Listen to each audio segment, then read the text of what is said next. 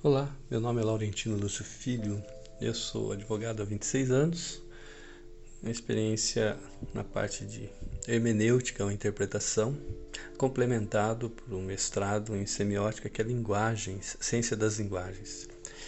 E estou apresentando aqui um trabalho é, que visa desenvolver um pouquinho de segurança, certeza e ânimo para esses dias é, de tantas turbulências, vamos dizer assim, que a gente tem vivido no dia a dia.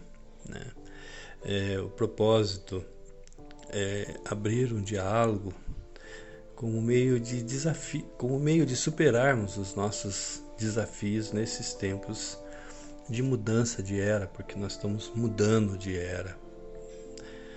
Porque se um dia dizíamos que estava vivendo, estávamos vivendo a revolução digital, agora podemos dizer que estamos é, dando os primeiros passos para um novo mundo, que a mim parece ser o da evolução dos sistemas, porque nos parece oferecer as habilidades para, através da interpretação de linguagem, abrirmos a visão para uma comunicação plena com o ambiente universal.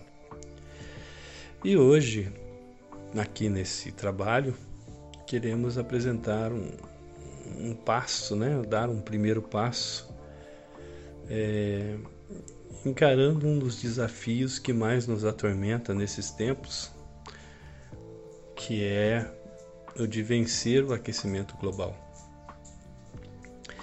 Não se trata de um trabalho de ecoativismo, mas sim um convite para uma conversa franca sobre uma verdade difícil de se encarar. E, no entanto, faz parte do nosso dia dia.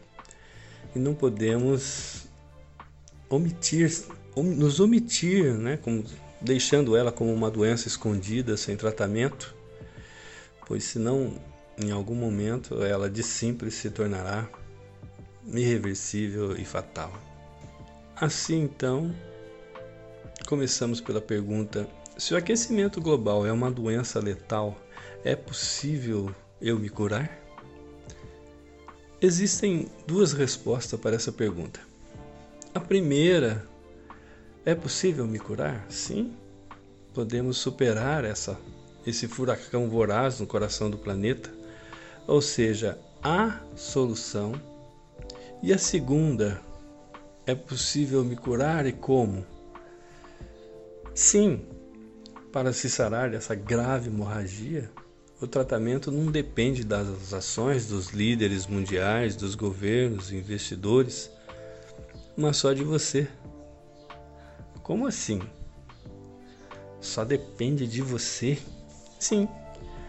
O nosso desafio nessa transição de era vem um pouco mais sofisticado, vamos dizer assim, pois parece que já estamos dando os, os primeiros passos nesse novo mundo, isto é, o da evolução dos sistemas.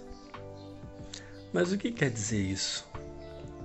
Quer dizer que as soluções das dificuldades do mundo inteiro não se focam mais em ações conjuntas globais, mas em ações é, pessoais, né, por microsistemas, que acabam por repercutir recursivamente no sistema como um todo, o que nos faz lembrar aqui um pouco do princípio do efeito borboleta de Edward Lorenz. Mas o efeito borboleta que referimos aqui não se confunde com individualismo, anarquismo, subjetivismo, pois todos estes se resumem no mundo estar centrado no teu umbigo. Ao passo que no efeito borboleta, o teu umbigo é que compõe o mundo. Você percebeu o tamanho do teu poder? Assim, recentemente fomos desafiados a testemunharmos duas grandes assembleias entre os países mais poderosos da Terra para discutir o futuro da humanidade. A primeira Assembleia Mundial foi a do G20 no Estado do Vaticano, que nos mostrou que cada nação está preocupada em arrumar sua própria casa e pouco interessada em cooperação mútua, ou seja, aquilo que estávamos acostumados a ver sobre trabalhos em blocos de, de nações das décadas passadas, parece que agora está fora de moda. O novo hit agora é cada um no seu quadrado, ou nação versus nação, sem acordo, sem solução. A segunda Assembleia Global foi a COP26, cujo lema foi É agora ou nunca. E o resultado foi, de acordo com a resposta dos líderes das grandes nações, nunca e sem agora. Veja que houve duas assembleias globais e ambas fracassadas. E a conclusão mais sensata que nos parece vir é: ambas fracassaram no compromisso com você, com cada um de nós. E se isso está acontecendo de verdade, parecendo um pesadelo, é para que você e eu percebamos que é um erro colocar tuas esperanças de soluções de nossas vidas nas mãos de representantes que nem sequer imaginam que nós existimos. Por isso, não parece ter algum compromisso com qualquer um de nós. Portanto, o desafio é que não podemos agora transferir para outro a solução, mas somos nós, cada um de nós, que precisamos arregaçar as mangas e começar os trabalhos. E o primeiro passo para isso é iniciar uma mudança da percepção que nós temos sobre o ambiente em que vivemos. Porque o mundo que você conheceu já não existe mais. Trata-se de um mergulho profundo que vai atravessar as estruturas das suas razões, pois elas até hoje foram constituídas pelas articulações de tua mente. E essas articulações criaram um limite, né, uma órbita que circunda as fronteiras humanas.